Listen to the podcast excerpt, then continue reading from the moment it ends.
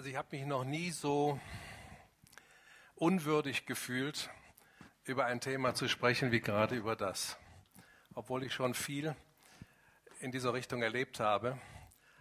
Aber es ist ein sehr schwieriges Thema, was wir auch nicht in einer so kurzen Zeit erschöpfend behandeln können. Und ich habe intensiv gebetet, dass Gott durch mich spricht und äh, heute in der Predigt das äh, gesagt wird, von, von ihm durch mich das, was er auf dem Herzen hat. Darf ich mal fragen, wer von euch ist krank? Behaltet ihr mal bitte ähm, die, die Hände oben. Darf ich du sagen? Ja. Ich denke, wir haben denselben Vater, ja? Richtig. Ähm, mit welcher Erwartung bist du hierher gekommen bei dem Thema? Das ist schwierig, weil ich mich seit Jahren schon damit rumplage und immer wieder Zusagen kriege und feststelle, dass ich dann wieder einen Schlenzer weg von ihm mache. Aber ich bin absolut sicher, dass Gott mich heilt. Okay. Also ich bin gekommen, weil ich auch ganz sicher bin, dass es mir gut tut, dass ich da bin. Mhm. Noch jemand? Wer? Carsten, ich komme zu dir. Welche Erwartung hast du? Ich habe die Erwartung und die Gewissheit, dass er mich heilt. Eigentlich nicht die Antworten, die ich erwartet habe. Dann brauche ich ja schon gar nichts mehr zu sagen, wenn ihr die Gewissheit habt. Ich hatte erwartet, dass jemand sagt, äh, ich erwarte, dass du mir sagst, wie ich gesund werde. Und dann hätte ich dir sagen müssen, ich weiß es nicht. Ja, das ist richtig. Ja? Über das Thema sprechen und selber nicht wissen, wie es geht. Ja? Nee, ich weiß es wirklich nicht. Aber ich kenne jemand, der es weiß.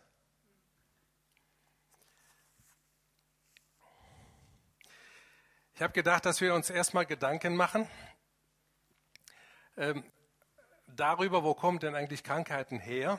Wie wird man krank? Jetzt muss ich bloß meine Brille hier rauskriegen.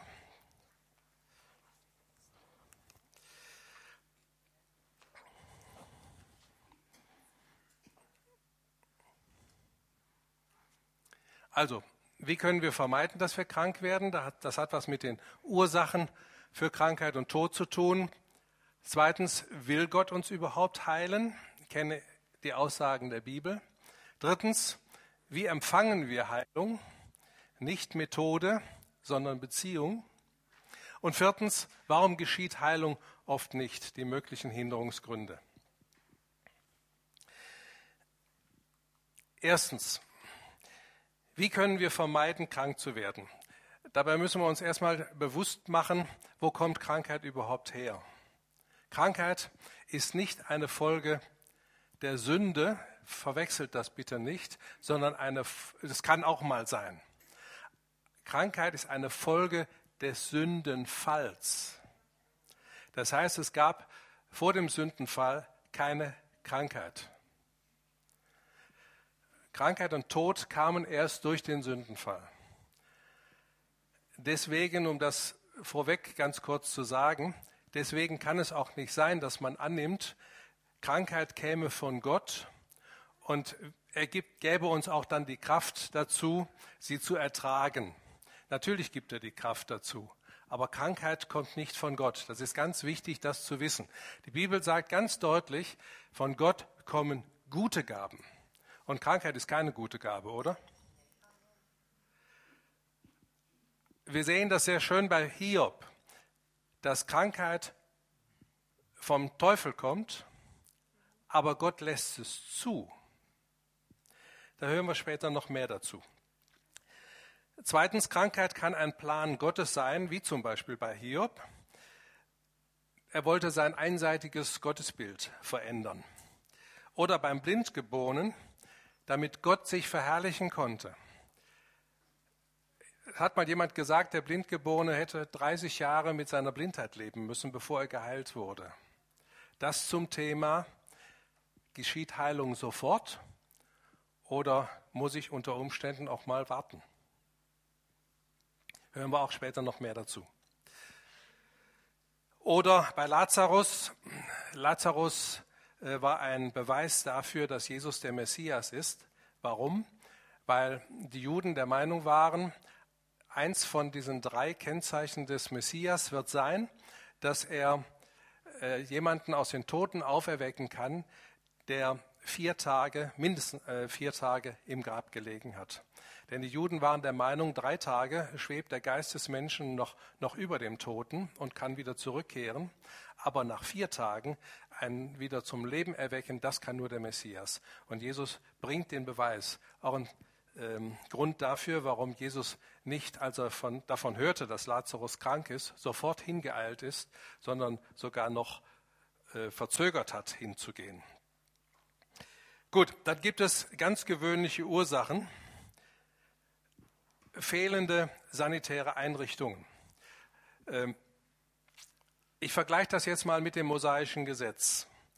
In dem mosaischen Gesetz stand drin, dass zum Beispiel menschliche Ausscheidungen vergraben werden mussten. Oder mangelnde Hygiene. Im Gesetz Mose standen Reinigungsvorschriften für Gegenstände und Personen keine Quarantäne. Im Gesetz war geregelt, wie man mit Aussätzigen umgeht, wie man damit umgeht, wenn jemand Leichen berührt hatte oder Blutfluss hatte. Ungesunde Ernährung, wir denken an die Speisevorschriften im mosaischen Gesetz. Zu wenig Körperbewegung, das gab es damals nicht, denn die lebten von Ackerbau und Viehzucht, da hatten sie Bewegung genug keine Entspannung. Gott hat den Ruhetag geschaffen für den Menschen, den siebten Tag, damit er äh, ausruhen konnte von seiner Arbeit. Warum hat Gott seinem Volk diese Vorschriften gegeben? Also wir sehen ja Vorschriften immer als etwas Einengendes, als etwas Negatives. Straßenverkehrsordnung in der Stadt 50 fahren, nee, fahren wir 60. Ähm, das ist etwas, was uns nicht behagt. Warum hat Gott seinem Volk solche Regeln gegeben? Weil, weil Gott sein Volk liebte und immer noch liebt. Er wollte das Volk am Leben erhalten. Es ist das einzige Volk, was unter alle Völker zerstreut wurde und hat überlebt. Es gibt es heute wieder als, als Staat. Keins der Völker Vandalen, Goten, wie sie alle hießen, gibt es heute noch. Sie haben sich irgendwo aufgelöst, sind in anderen Völkern aufgegangen, aber das Volk Israel gibt es noch. Und das hat mit einer Ursache darin, nicht nur weil es Gottes Volk ist, sondern weil Gott ihnen Regeln und Gesetze gegeben hat, um dieses Volk am Leben zu erhalten. Natürlich müssen wir die mosaischen Gesetze nicht halten. Aber wenn man zum Beispiel im Mittelalter das beachtet hätte, dann hätte es nie eine Pest gegeben. Oder die vielen Wöchnerinnen, die dadurch gestorben sind, dass die Ärzte vorher eine Leiche seziert hatten und haben sich die Hände nicht gewaschen. Also auch wenn wir das Gesetz nicht, nicht äh, halten müssen, zeigt es uns trotzdem, was Gott sich dabei gedacht hat, dass es gut für uns ist. Und zwar, weil er sein Volk liebt. Und weil er uns liebt, möchte er, dass wir gesund sind. Er möchte, dass wir gesund sind.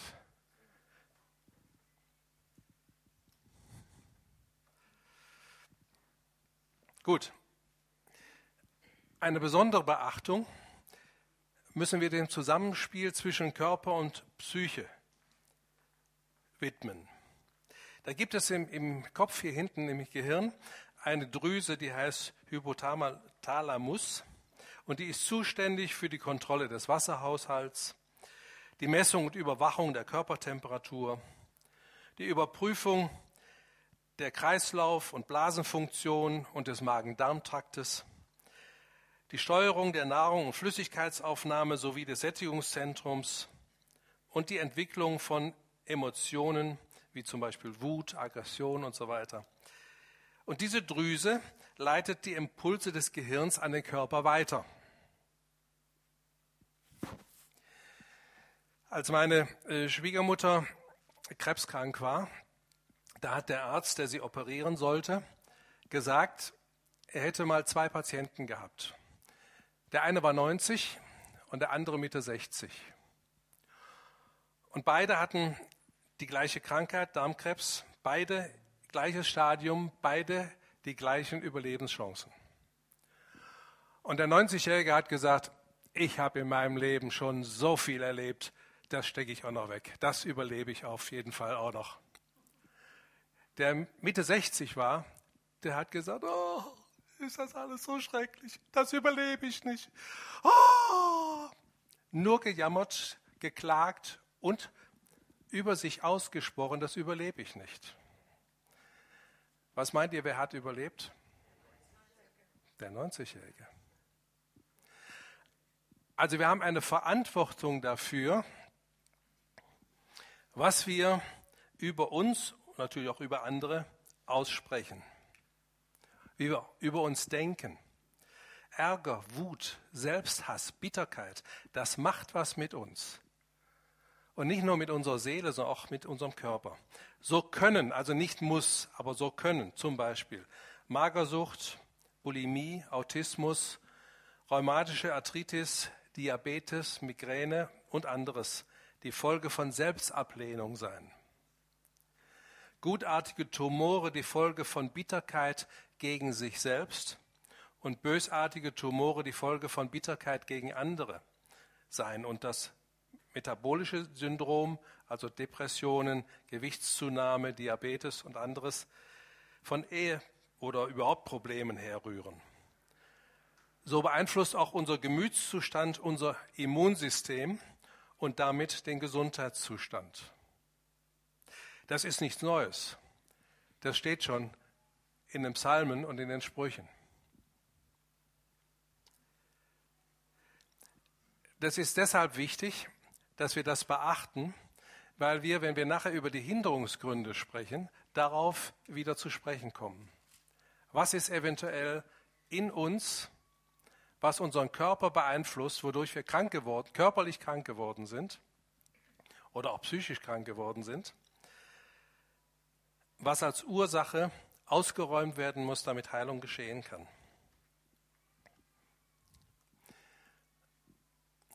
Weitere Ursachen, ich gehe das jetzt nur schnell durch, äh, weil wir die Zeit dafür nicht haben, im Einzelnen darauf einzugehen.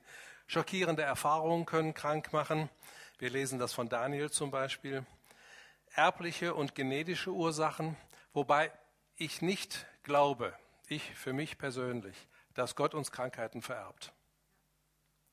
Es mag sein, dass erbliche genetische Ursachen vorliegen, aber ich kann im Namen Jesu das abschneiden. Sechstens dämonische Einflüsse oder Flüche dazu gehört auch zum Beispiel so eine Aussage wie, es macht mich krank, wenn ich dein Essen schon sehe. Mal abgesehen davon, dass das nicht sehr erbauend ist für die Frau, aber ähm, wir müssen uns dann nicht wundern, wenn wir irgendwann mal magenkrank werden. Das macht was mit uns. Das muss uns bewusst sein.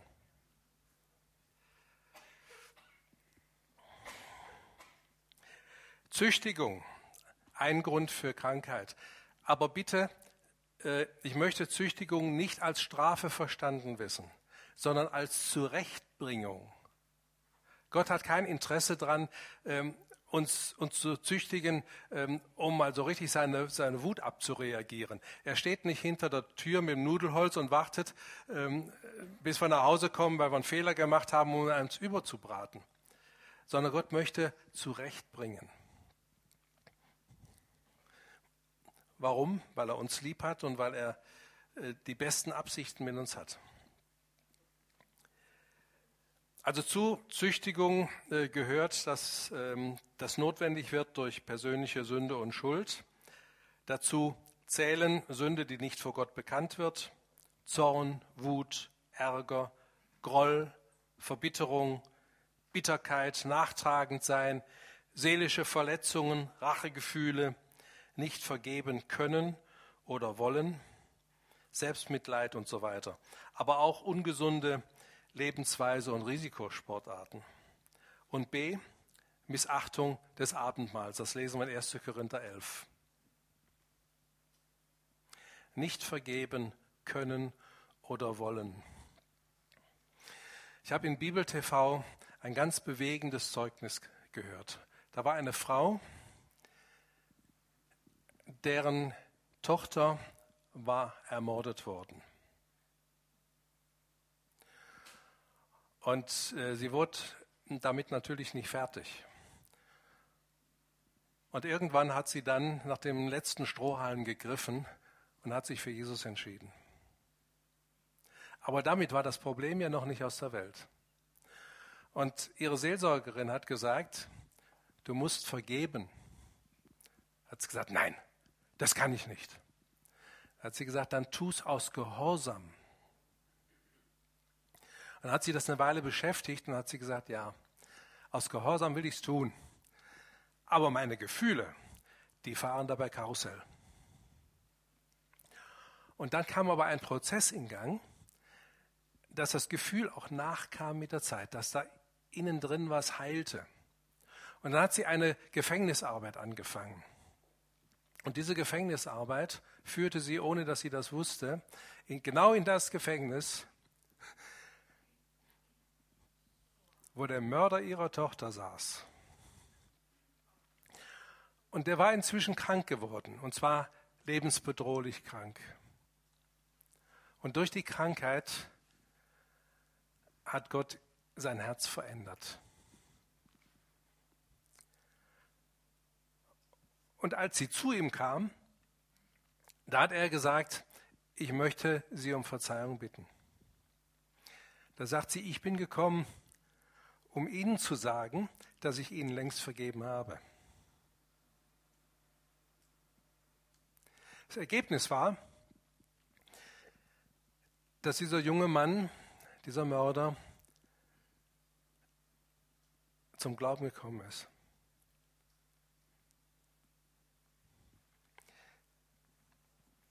Das zeigt, was möglich ist, wenn wir Gott an unser Herz ranlassen.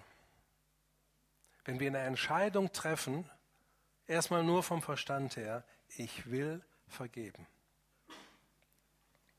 So schwer es auch sein mag. Gut. Der nächste Punkt, will Gott uns denn überhaupt heilen? Also wenn man über Heilung spricht, dann gibt es sofort ein Bombardement von Argumenten, warum Gott nicht immer und nicht jeden heilt. Kennt ihr das? Der Paulus war krank. Die Joni sitzt doch auch im Rollstuhl. Und für die Tante Erna haben wir gebetet und sie ist gestorben. Und überhaupt, man kann nicht wissen, ob Gott heilen will. Stimmt das? Ich will das jetzt gar nicht ausführen. Ähm, manches scheint irgendwie ähm, von der Bibel her richtig zu sein, nämlich wenn zum Beispiel gesagt wird, Jesus äh, hat äh, nicht alle geheilt, er hat zum Beispiel nur den einen am Teich Bethesda geheilt. Ich kann euch, wenn ihr euch das interessiert, dann kommt er zu mir. Ich kann euch anhand der Bibel zeigen, dass das alles nicht stimmt. Diese ganzen Argumente sind ähm, nur der, der klägliche Versuch, unsere negativen Erfahrungen irgendwie mit der Bibel in Übereinstimmung zu kriegen. Und dann hinterfragen wir aber nicht unsere Erfahrungen, sondern wir relativieren die Bibel. Und ich habe für mich entschieden, die Bibel ist die Wahrheit. Und ob ich meine, äh, meine negativen Erfahrungen, die auch ich habe, ob ich die erklären kann oder nicht, an der Bibel will ich nichts verändern. Jetzt könnt ihr natürlich sagen, ja, ja, das ist ja jetzt eine Auslegung, das ist ja Lehre, das kann man ja auch anders auslegen und anders sehen. Ähm, ja, sicher kann man das. Nur wenn du das anders auslegst, dann hinterfrage dich mal, warum tust du das? Weil du andere Erfahrungen gemacht hast oder weil du wirklich wissen willst, was sagt die Bibel wirklich? Ich bin aufgewachsen in einer Gemeinde, wo man gesagt hat, übernatürliche Heilung gibt es heute nicht mehr. Wir haben heute die Ärzte. Da hat man übersehen, dass der Lukas damals auch schon Arzt war. Also es hat ziemlich viel in meinem Leben passieren müssen, um zu erkennen, dass Gott derselbe ist, gestern, heute und in Ewigkeit. Er hat im Alten Testament geheilt, er hat im Neuen Testament geheilt, er hat die ganze Kirchengeschichte hindurch geheilt und er heilt heute. Da hat sich nichts geändert. Die Bibel ist die Wahrheit, die absolute Wahrheit. Und was Gott einmal gesagt hat, nimmt er nie wieder zurück. Was er einmal gesagt hat, revidiert er niemals. Was hat denn Gott gesagt?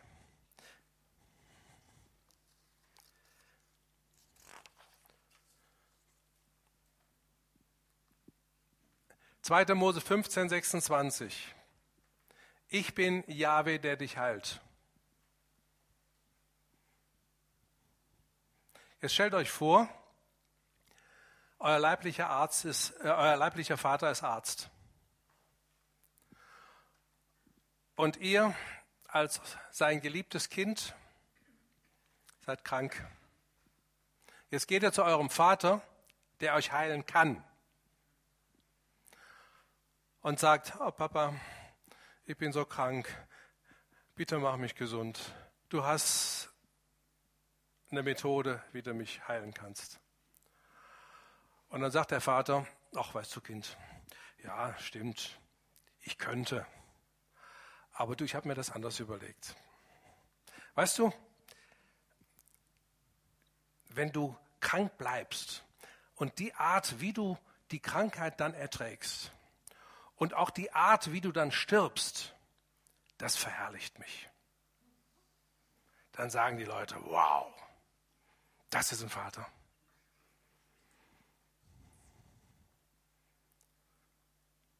Ja, ihr müsst nicht lachen. Wir sagen, dass Gott so handelt. Wir sagen, dass Gott so handelt. Er könnte, aber er sagt, nö, dich heile ich nicht. Hm, den Gerald habe ich geheilt, ja, den habe ich auch lieb, aber dich. Hm. Merkt ihr, wie absurd das ist? Wir unterstellen Gott, er könnte, aber er will nicht. Ich glaube das nicht.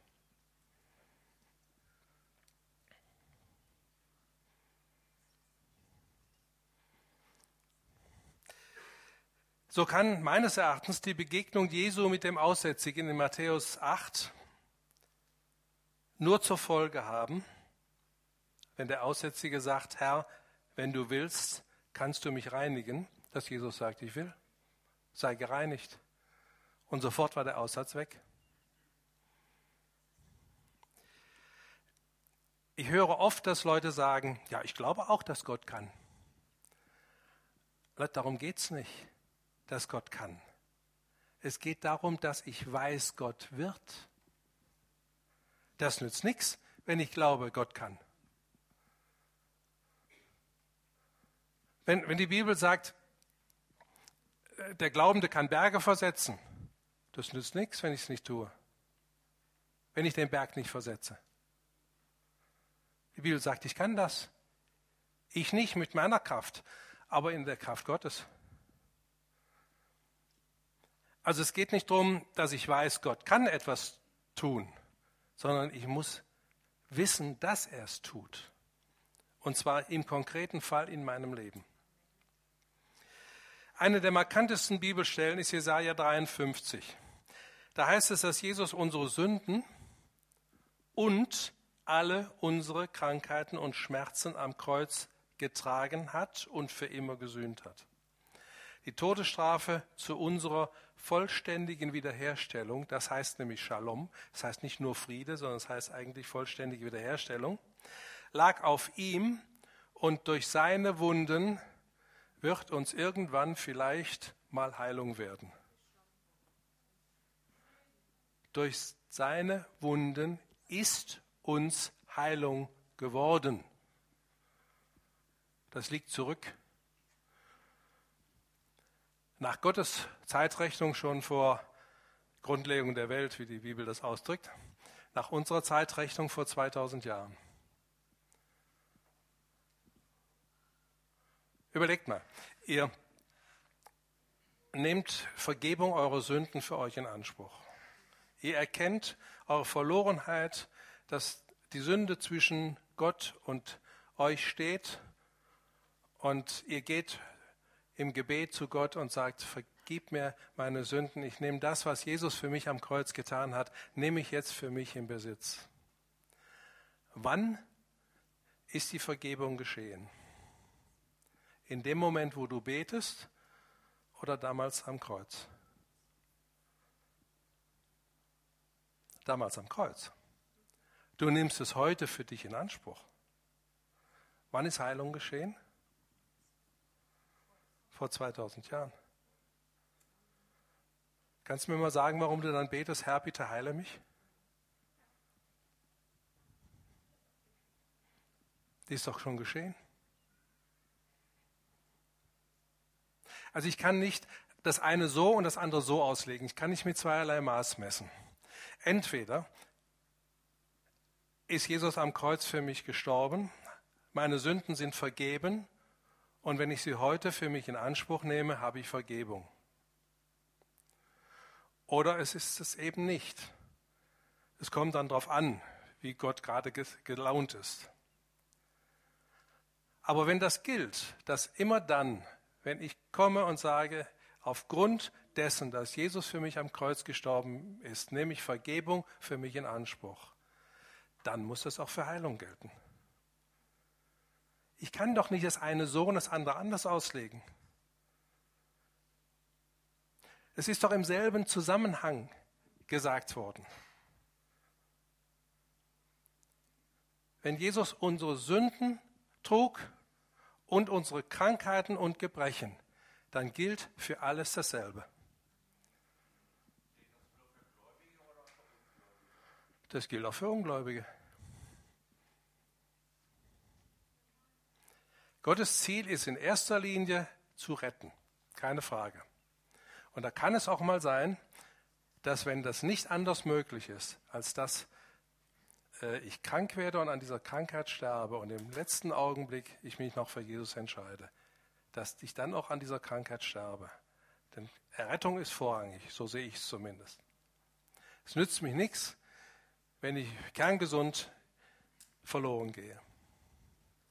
Aber Gott will unsere ganzheitliche Wiederherstellung. Geist, Seele und Körper. Ich kann es nicht anders sehen. Prüft es bitte anhand der Bibel. Ich kann es nicht anders sehen. Gerne.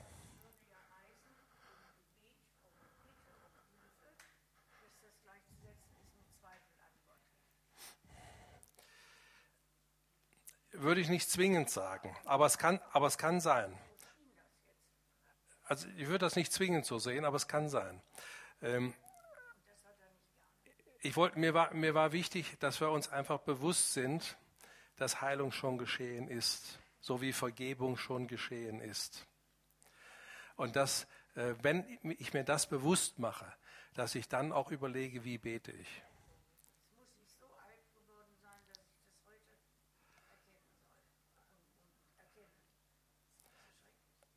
Prüfen Sie es anhand der Bibel. Es heißt in, in Jesaja, und Petrus wiederholt das ja in seinem Brief, dass wir durch seine Wunden geheilt sind. Ist Heilung geworden. Das heißt Vergangenheit. Es ist geschehen. Und jetzt nehme ich es für mich in Anspruch. Also Gott hat durch Jesus vor 2000 Jahren alle Voraussetzungen geschaffen zu unserer völligen Wiederherstellung.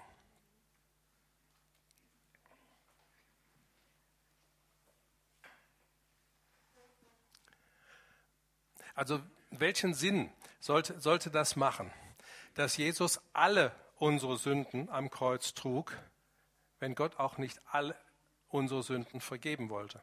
Welchen Sinn sollte es machen, dass Jesus alle unsere Krankheiten trug, wenn er nicht alle unsere Krankheiten noch heilen wollte?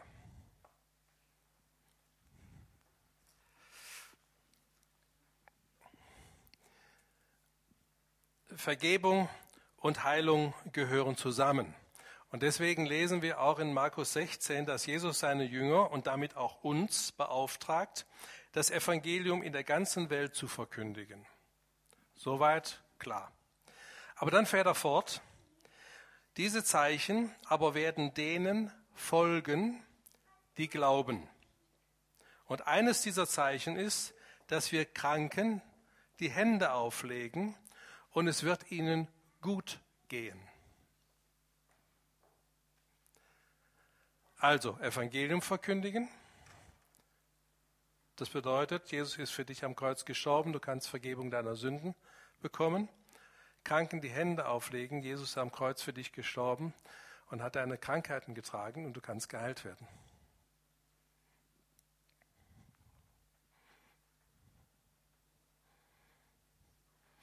Und wir haben nicht nur den Auftrag, Kranken die Hände aufzulegen, sondern Gott gibt uns auch die Befähigung dazu.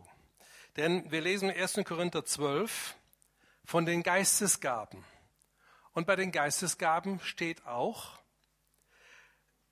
also dem einen ist die und dem anderen ist jene Gabe gegeben und dann steht unter anderem die Gnadengaben der Heilungen und die Gnadengabe oder Geistesgabe der Wunderwirkungen. Alles dieses aber wirkt ein und derselbe Geist einem jeden insbesondere austeilend, wie er will. Die Gabe. Okay, jetzt kann man natürlich sagen, Pech gehabt, dumm gelaufen. Scheinbar vergibt heute der Geist Gottes die Gabe nicht mehr. Ich kenne jemanden, der die Gabe hat. Bei dem saß ich mal im, im, ähm, im Gottesdienst und dann sagt er, es werden gerade so und so viele Rücken geheilt.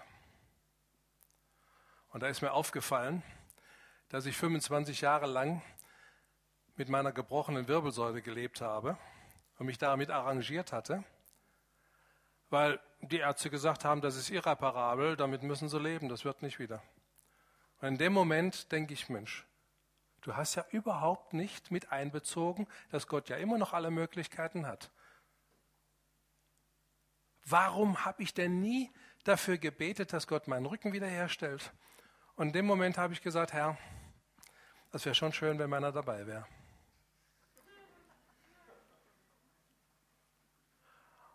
Und meine Tochter sitzt neben mir und erzählt mir nachher, du, wo der das gesagt hat, habe ich ein Röntgenbild gesehen. Und auf dem Röntgenbild war ein tadelloser Rücken. Und ich habe gewusst, das ist der Rücken vom Papa. Mein Rücken war dabei. Er hat mir keine Hände aufgelegt. Und ich habe auch nicht irgendwelche Beschwörungsformeln gesprochen. Ich habe nur gesagt, das ist mein Wunsch, Papa. Ich möchte auch, dass mein Rücken dabei ist. Und er war dabei.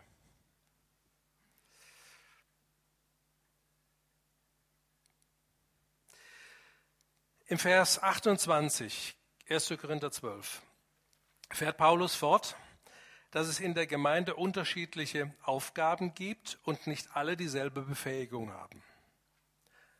Er sagt zum Beispiel, haben alle Wunderkräfte? Haben alle Gnadengaben der Heilungen? Nein. Aber jetzt kommt's. Eifert um die größeren Gnadengaben. Eifern heißt sich danach ausstrecken. Das heißt, ich darf darum beten, diese Gabe zu bekommen. Die Gabe der Heilungen, die Gabe der Wunderwirkungen, wie alle anderen Gaben auch. Das Vorzüglichere ist, dass ähm, Paulus dann ausführt, dass das alles aus Liebe geschehen muss. Das, das Vorzüglichere ist die Liebe. Also das wertet die, die Gaben nicht ab, sondern das bettet die Gaben ein in die Liebe.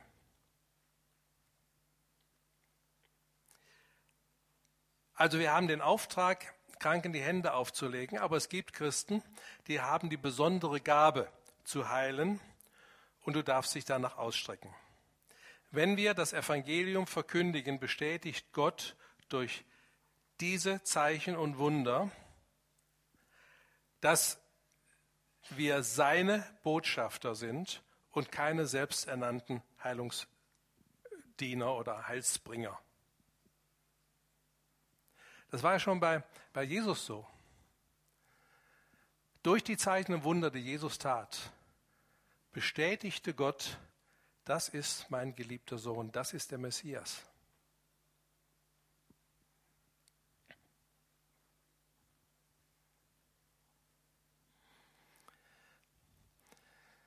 Heilung ist die Folge, wenn wir Gott dienen. Also nicht nur, dass wir anderen dienen können, indem wir ihnen die Hände auflegen, sondern auch wir empfangen Heilung, wenn wir Gott dienen. Denn er sagt in 2. Mose 23, Vers 25, wenn ihr mir dient, werde ich euer Wasser und euer Brot segnen und jede Krankheit aus deiner Mitte entfernen. Könnt ihr mir sagen, warum wir da ein Fragezeichen hintermachen? Wenn Gott sowas sagt?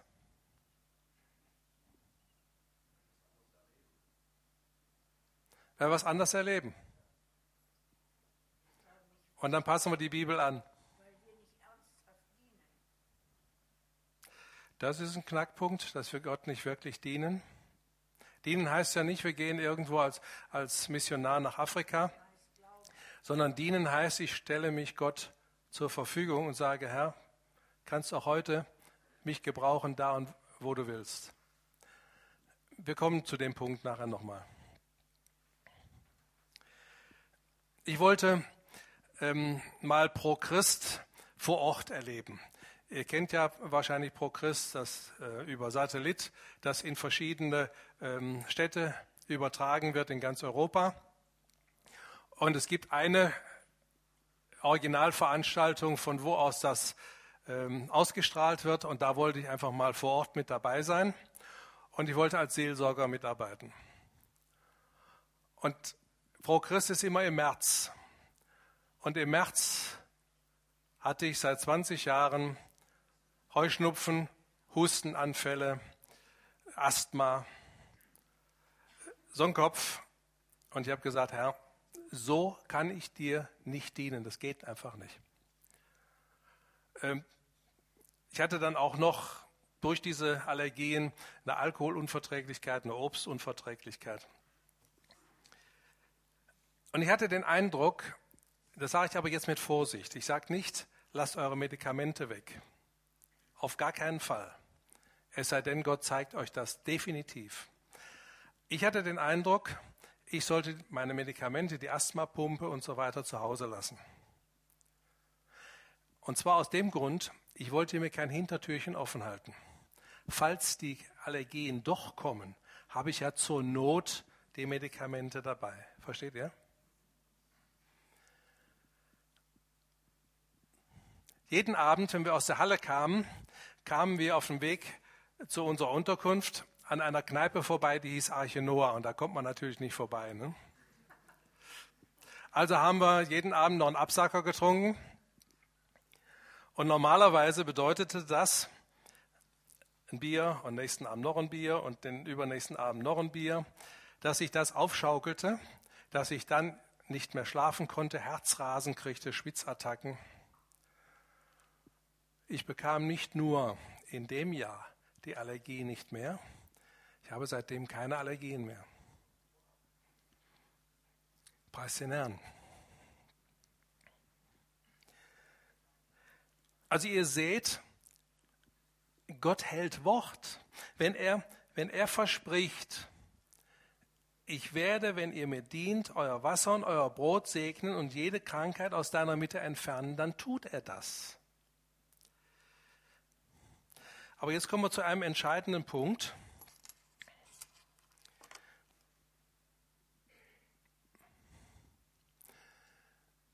Wie empfangen wir Heilung? Nicht Methode, sondern Beziehung. Was heißt das? Also wir können nicht einen Bibelvers nehmen, nur weil er gerade so schön zur Situation passt und ihn Gott unter die Nase reiben und sagen, das hast du gesagt, jetzt mach auch. einfach Gottes Wort proklamieren und dann geschieht das automatisch. Das Entscheidende ist nicht, weil Gott das gesagt hat, oder es hat es uns sogar schriftlich gegeben in der Bibel, sondern weil er es mir gesagt hat. Versteht ihr den Unterschied? Das, was in der Bibel steht, sind Zusagen Gottes. Die gelten grundsätzlich.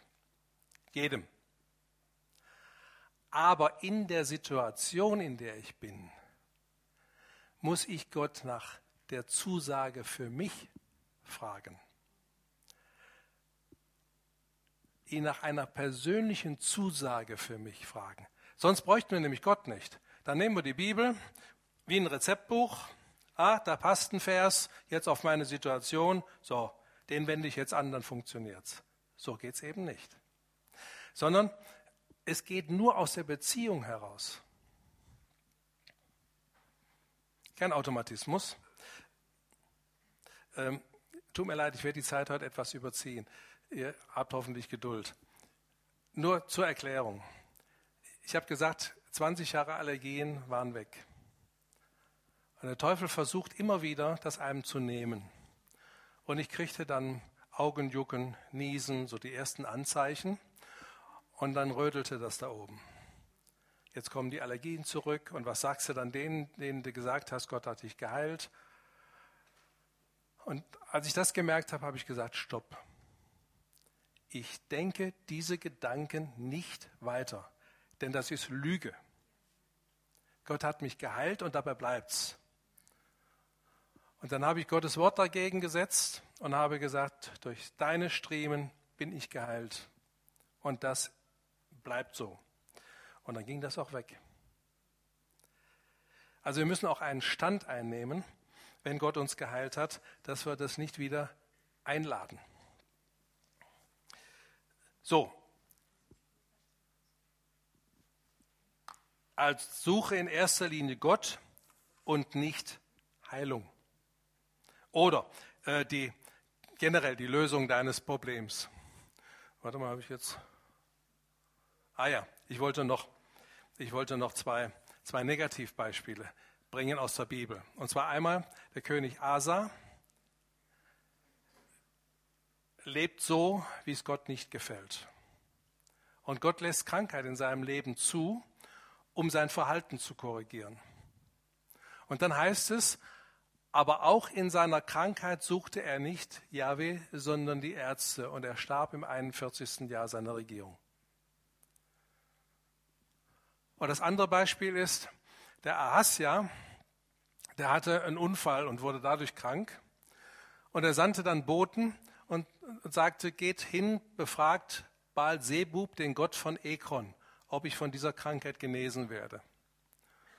Und um die Sache abzukürzen, ähm, Gott hat ihm ausrichten lassen, weil du den Gott von Ekron befragt hast und nicht mich, wirst du sterben.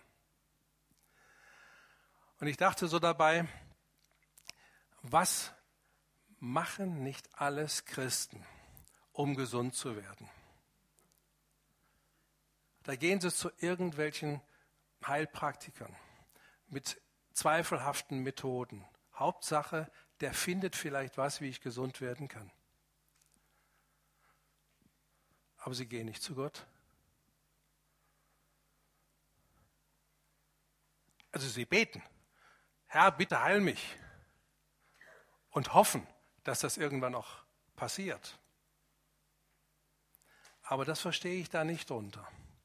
Wenn ich zu Gott gehe, sage ich, Herr, du hast ja nicht ein Nickerchen gemacht und da ist das an dir so vorbeigerutscht, hast gerade nicht aufgepasst und jetzt bin ich krank geworden.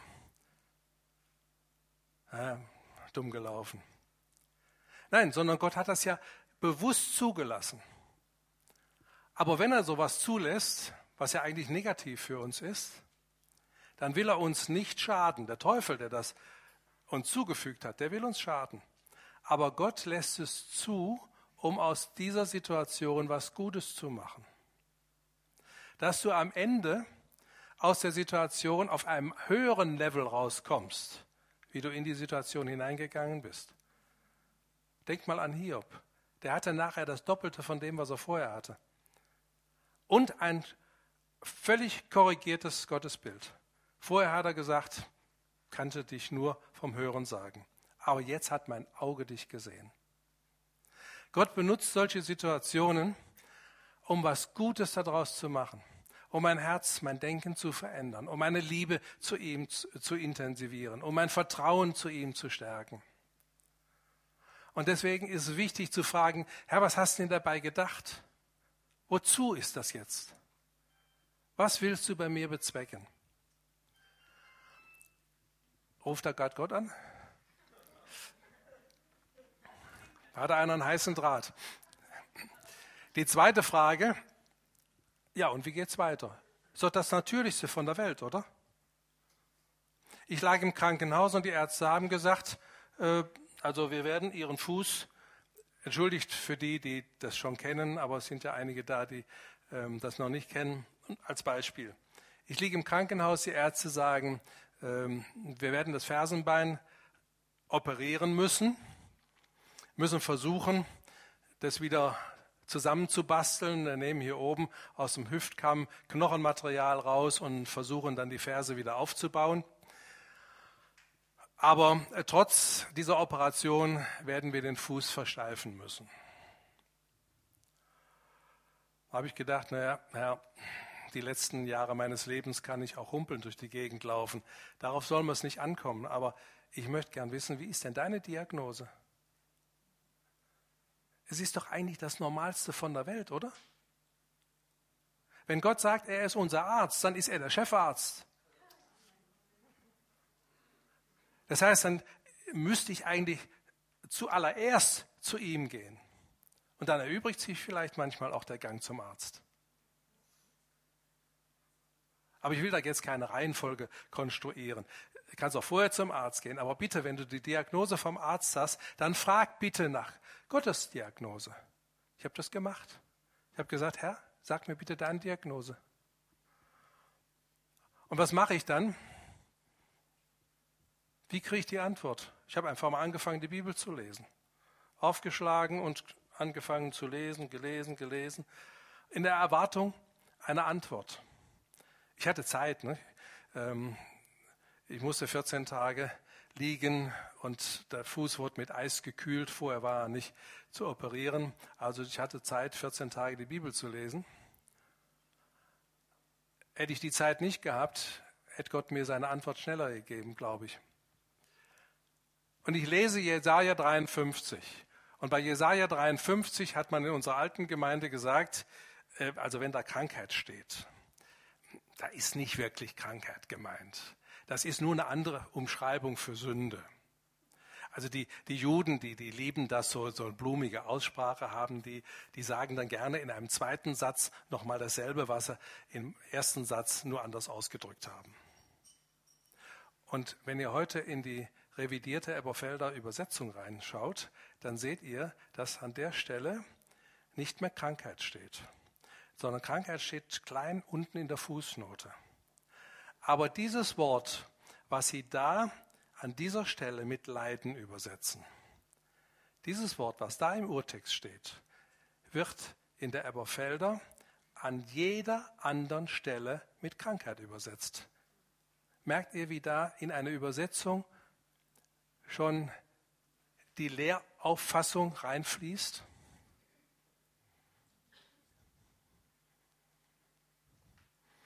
Und deshalb hatte ich Mühe.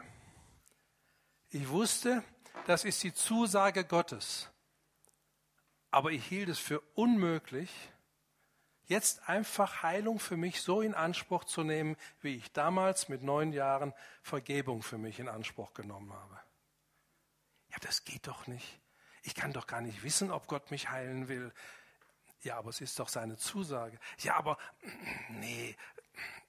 Merkt ihr den Konflikt? Und dann habe ich eine Entscheidung getroffen. Dann habe ich gesagt, ich weiß, das ist Gottes persönliche Zusage. Punkt. Und alles andere schiebe ich jetzt aus der Birne. Und das gilt jetzt und fertig. Und wie ich mich so entschieden habe, kommt auf einmal ein ganz tiefer Friede in mein Herz und eine Gewissheit, die so, so äh, groß war, dass als der Arzt kam und gesagt hat, also denken Sie dran, wir müssen den Fuß, wenn Sie morgen früh operieren, versteifen, dass ich gesagt habe, nee, das muss nicht sein. Da ist er ärgerlich geworden und hat gesagt, ich soll mir keine Illusionen machen. Und ich habe ihm nicht verboten, den Fuß zu versteifen, sondern als er raus war, habe ich gesagt, Herr, du hast mir die Zusage gegeben und jetzt sorg du dafür, dass der Arzt keinen Unfug macht. Und Gott hat aufgepasst.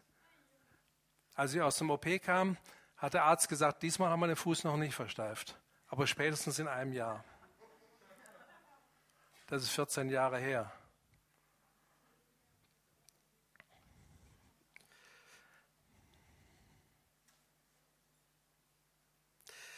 Also,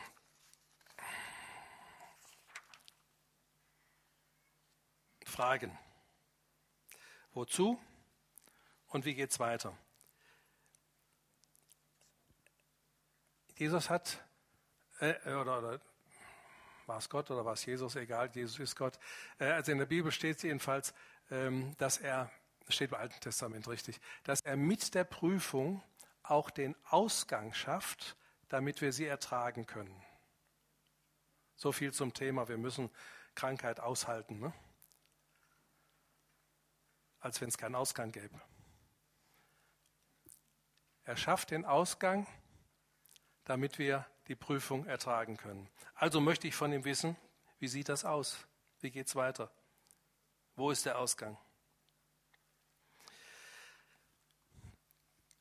Bete, gegebenenfalls faste, bis die Antwort kommt. Wir sehen das sehr schön bei dem Josaphat. Ihr könnt die Geschichte mal lesen in 2. Chroniker 5, äh, 20, äh, ähm, dass sie Gott suchten und gefastet haben und die Antwort von Gott kam.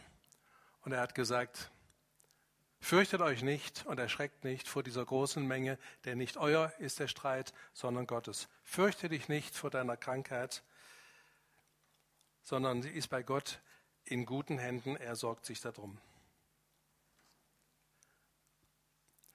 Glaube Gott und seinen persönlichen Zusagen. Es wird so oft gesagt, ja, willst du denn damit sagen, dass die, die krank sind, nicht genug geglaubt haben? Oder es wird gesagt, es müssten doch dann eigentlich Christen alle gesund sein, dürfte doch keiner krank sein, wenn das stimmen würde, was du sagst. Erstens, wenn wir nicht krank würden, bräuchten wir keine Heilung, richtig? Also gibt es im Himmel keine Heilung, weil es da keine Krankheit mehr gibt. Also brauchen wir Heilung, weil wir krank werden. Wir brauchen Vergebung, weil wir noch sündigen können. Das ist das eine. Und das andere ist, ob jemand genug glaubt oder nicht genug. Diese Entscheidung steht einem einzigen zu, das zu beurteilen. Und das ist Gott. Ich kann nicht hinter die Stirn gucken oder ins Herz. Ich weiß nicht, ob du glaubst oder nicht glaubst. Das kannst nur du mit deinem Vater im Himmel klären.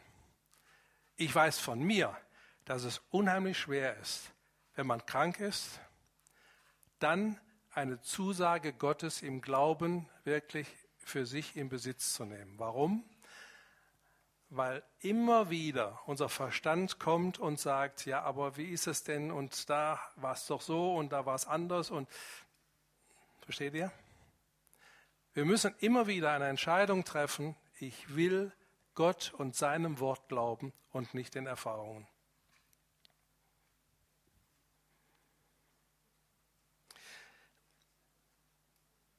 Äh, also ihr könnt die Bibel untersuchen.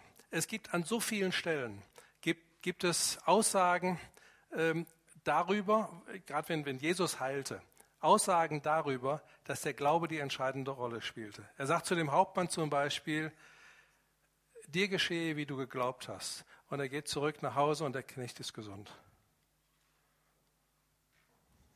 Und es ist nichts Ehrenkäsiges. Ähm, wenn wir sagen, wir haben dazu unsere Zweifel und wir haben Probleme mit dem Glauben. Es geht nicht um den Glauben, dass ich davon überzeugt bin, dass Jesus für mich am Kreuz gestorben äh, ist und ich errettet bin. Darum geht es nicht. Sondern es geht um den Glauben im Alltag, das eine oder andere Geschenk, was ich brauche, was Gott mir geben will, für mich in Anspruch zu nehmen. Krankheit ist ja oder Heilung ist ja nur ein Beispiel. Das geht ja im Grunde genommen in allen Bereichen so. Wenn ich arbeitslos bin, habe ich doch das Gleiche. Dann muss ich doch auch fragen, Vater, warum hast oder wozu hast du das jetzt zugelassen? Und wie geht's weiter? Kriege ich wieder eine Arbeitsstelle? Ist doch genau dasselbe.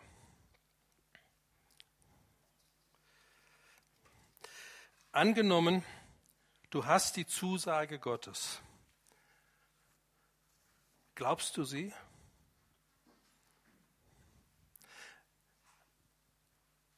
Oder betest du weiter um Heilung? Versteht ihr? Wenn ich Gottes Zusage habe, dann muss ich nicht mehr beten. Also jedenfalls nicht mehr bitten, sondern kann ich danken. Und durch das Danken wird sich die Gewissheit in meinem Herzen festigen, dass ich geheilt bin, auch wenn ich es noch nicht sehe. Ich denke immer an das Beispiel von dieser Negermami. Oder Neger darf man nicht mehr sagen, für dieser Schwarzen. Ähm, herrlich. Die Frau hat einen Kopf und ist nach vorne gegangen und hat um Heilung für sich beten lassen. Und dann ist sie freudestrahlend auf ihren Platz gegangen mit dem Kopf. Und als es darum ging, Zeugnis zu sagen, ist sie nach vorne gestürmt und hat gesagt, ich bin geheilt und stand da mit dem Kopf.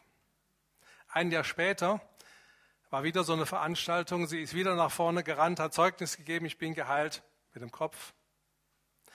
Und wo sie im zweiten Jahr auch wieder nach vorne wollte und ihre Heilung bezeugen wollte, da haben sie gesagt, hör mal, Schwester, also bitte, beim besten Willen, du siehst doch, du guckst doch auch morgens in den Spiegel, der Kopf ist doch nicht weg. Dann ist sie weinend nach Hause und hat gesagt, Herr, ich weiß doch, dass du mich geheilt hast. Jetzt nimm ihn weg, damit die anderen es auch glauben. Am nächsten Morgen guckt sie in den Spiegel und der Kopf ist weg. So viel zum Thema, was ist Glaube? Was ist Glaube? Glaube hört auf, Glaube zu sein, wenn ich sehe. Da hinten sitzt die Yvonne, die war mit mir zusammen in Besenfeld auf einer Freizeit. Ich weiß nicht, ob du da warst, dabei warst, äh, wo es ähm, Bindfäden geregnet hat, wo wir gebetet haben, Herr, bitte mach die Schleusen zu. Wir wollen ein Nachtgeländespiel machen. Wir haben den ganzen Tag gebetet. Wir haben alleine gebetet als Mitarbeiter. Wir haben mit den Kindern zusammen gebetet. Wir haben am Nachmittag im Regen das Spiel vorbereitet. Es hat un ununterbrochen geregnet hat, nicht eine Sekunde aufgehört. Und um halb acht ging es jetzt darum, entweder rauszugehen oder irgendein anderes Spiel im Haus zu machen. Und wir wollten schon ein anderes Spiel machen. Da schießt mir durch den Kopf, wenn wir jetzt nicht rausgehen, dann gehen die Kinder nach Hause in dem Bewusstsein, beten nützt nichts. Da oben ist Verbindung abgerissen oder er schläft oder Sendepause, was weiß ich habe ich gedacht, das geht nicht. Dann habe ich gesagt, wir gehen raus. Bindfäden. Das erste Kind geht zur Tür raus. Es hört schlagartig auf zu regnen. Wir sind drei Stunden im Gelände, kein Tropfen Regen. Das letzte Kind geht zur Tür rein und es setzt der Regen genauso schlagartig wieder ein. da habe ich angefangen, angefangen zu begreifen, was Glaube ist. Wenn ich glaube äh, oder sage, ich glaube und warte, bis ich sehe, hat das mit Glauben nichts zu tun. Sondern wenn ich gebetet habe und glaube, dass es dann auch geschieht, dann gehe ich raus. Dann handle ich im Sinne meines Gebetes. Und jetzt macht das mal. Und dann merkt ihr, wie da innerlich bei euch was aufsteht und rebelliert und sagt, du bist doch bescheuert. Guck doch mal raus. Das geht doch gar nicht. Bist du blind? Versteht ihr? Das ist das, was, wo ich meine, da haben wir unsere Mühe mit, ich auch, zu glauben, wirklich zu vertrauen, dass das, was Gottes Wort sagt, die Wahrheit ist und dass Gott es tut, was er sagt. Ich habe immer gebetet, wenn es äh, da heißt, bittet und ihr werdet empfangen oder glaubt, dass ihr es empfangt, dann wird es euch werden. Da habe ich immer Fragezeichen dahinter gemacht. Gott ist doch souverän, kann ich doch nicht wissen, ob er mein Gebet erhört. Ja, aber Gott sagt doch, dass er unser Gebet erhört. Jeder Bittende empfängt. Hallo? Jeder Bittende empfängt. Aber ich nicht, bin ich nicht jeder. Gehöre ich nicht dazu? Natürlich kann ich um Dinge bitten, ähm, wo wir auch unseren Kindern gesagt haben, also ist jetzt falscher Zeitpunkt oder dazu bist du noch zu klein. Das kann natürlich schon sein. Also ich glaube nicht, dass ich ähm, den Jackpot gewinne, wenn ich bete. Aber wenn es doch um Dinge geht, wo Gott uns schon längst die Zusagen gegeben hat, er will retten, er will heilen, er will wiederherstellen, da bin ich doch in seinem Willen. Und wenn wir in seinem Willen bitten, geschieht es. Und wenn es nicht geschieht, ich muss nicht, das habe ich mir abgewöhnt, ich muss nicht alles erklären können. Dann sage ich, Herr, ich verstehe es nicht. Ich lasse das jetzt einfach mal so stehen. Aber dein Wort ist die Wahrheit und das gilt. Das gilt, nichts anderes. Wir hatten die Zusage von Gott, dass er ein Wunder tun wird, wo meine Schwiegermutter Darmkrebs hatte. Und sie ist doch gestorben. Und ich weiß genau, dass die Zusage war, er tut ein Wunder. Denn die Zusage habe nicht nur ich gekriegt, sondern unabhängig von mir auch meine Frau.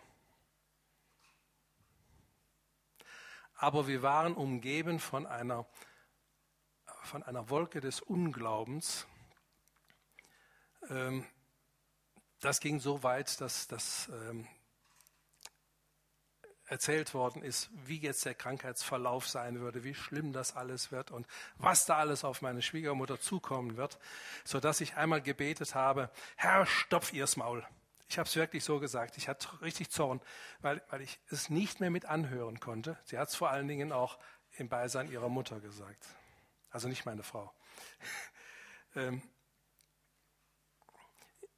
Jesus hat den Kranken, äh, den, den Blinden aus Bethsaida rausgenommen aus der Stadt, vor die Stadt und hat ihn dort geheilt. Oder das heißt, dass er in Nazareth nicht viele Wunder tun konnte wegen ihres Unglaubens. Also es gibt Dinge, Hinderungsgründe, Warum? Damit sind wir beim letzten Punkt. Oh, habt ihr noch? Hinderungsgründe, warum Heilung nicht geschieht. Oder noch nicht geschieht. Seht euch mal die Liste an. Und ich habe jetzt ein Attentat auf euch vor. Also gerade wenn ihr krank seid und schon lange krank seid und ihr betet und betet und es geschieht scheinbar nichts, guckt euch mal diese Hinderungsgründe an. Erheben keinen Anspruch auf Vollständigkeit. Ist da vielleicht ein Punkt, wo ihr sagt, oh ja, das müsste ich eigentlich in Ordnung bringen? Mal ein Beispiel. Ich war bei einem Seelsorger und so wie aus heiterem Himmel sagt er zu mir, hast du deiner Mutter schon mal vergeben? Das ist bei mir eingeschlagen wie eine Bombe. Ich bin spontan in Tränen ausgebrochen, da fiel mir so ein richtiger schwerer Klotz von der Seele. Und ich habe gedacht, was geht denn jetzt ab? Und ich wollte dann erklären, warum äh, meine Mutter uns so viel geschlagen hat. Äh, schließlich äh, waren wir ja auch ähm, nicht sehr pflegeleicht und wir beiden Jungs. Und wenn wir nicht so ungezogen gewesen wären, wäre das ja auch alles nicht nötig gewesen. Ähm, nee, sagt der Seelsorger, das will die alles nicht wissen. Diese Schläge, das sind seelische Verletzungen und die heilen durch Vergebung. Ich habe überhaupt keine Notwendigkeit gesehen, meiner Mutter zu vergeben. Nicht mal die Notwendigkeit gesehen. Und als er dann fragte, ob ich bereit wäre zu vergeben, habe ich gesagt, selbstverständlich mache ich sofort. Und als ich ihr vergeben habe, hat er gesagt, so, und jetzt legst du dich auf den Rücken und streckst mal die Beine aus. Und dann waren die Beine übertrieben gezeigt so. Und ich wollte ihm gerade erklären, dass ich am linken Schuh einen erhöhten Absatz habe, weil mein Becken schief ist und meine Wirbelsäule schief ist. Und auf einmal kommt der Fuß nach vorne. Und ich konnte die Schuhe zum Schuhmacher bringen, den erhöhten Absatz wieder wegmachen. Da seht ihr dieses Zusammenspiel von Körper und Psyche. Durch diese seelischen Verletzungen war diese Schiefstellung meines, meines Skeletts. Und wir haben vorher darüber gesprochen, welche Auswirkungen vom seelischen Bereich in den körperlichen Bereich hineinreichen können warum unter Umständen Heilung nicht geschieht. Ähm, lässt du das bitte mal stehen? Okay. Ich habe gedacht, zum Abschluss, und ähm, bevor, wir, bevor wir das machen, möchte ich die, die jetzt gehen müssen, verabschieden und euch dem Segen Gottes anbefehlen. Habt eine gute Woche und habe die Freiheit jetzt zu gehen. Aber wer der Meinung ist, ich sollte vielleicht doch das eine oder andere, was mir jetzt bewusst geworden ist oder noch bewusst wird, wenn du jetzt drüber nachdenkst, vor Gott bringen, dann würde ich dich bitten, komm hier vorne zum Kreuz.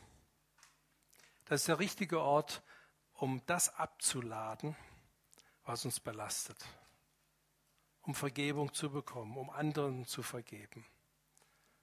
Also wenn dir was bewusst wird, dann komm jetzt nach vorne. Und dann vergib, wo du erkennst, ich sollte da jemanden vergeben, der mich verletzt hat.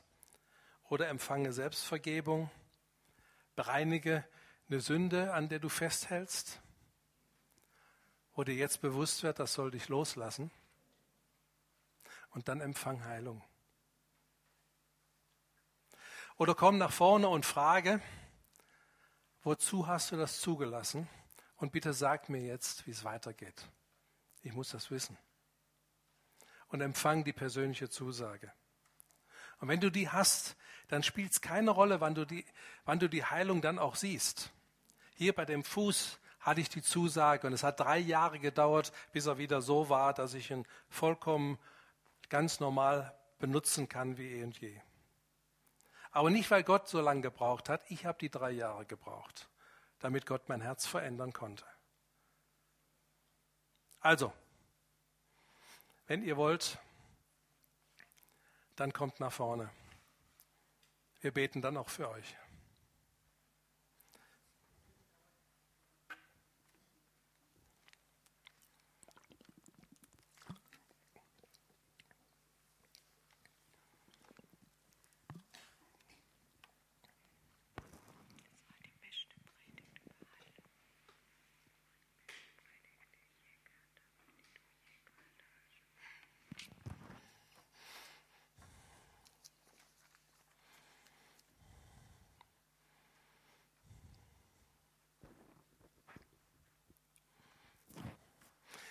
Du kannst auch jemanden bitten, mit dir nach vorne zu kommen, denn auf dem Gebet zu zweit liegt eine besondere Verheißung. Aber dann lass nicht für dich bitten, sondern dann bete mit dem anderen zusammen. Ja, Glaube ist aktiv, nicht passiv. Es tut mir immer so leid, wenn, wenn oft ich dieselben Leute vorne sehe, die für sich beten lassen. Wisst ihr, es geht darum, Gewissheit zu haben. Und wenn ich, wenn ich die Gewissheit nicht habe, muss ich sie mir beschaffen. Die Gewissheit, wenn ich jetzt beten lasse für mich oder selber bete, dann geschieht es auch, ob ich es sehe oder nicht sehe.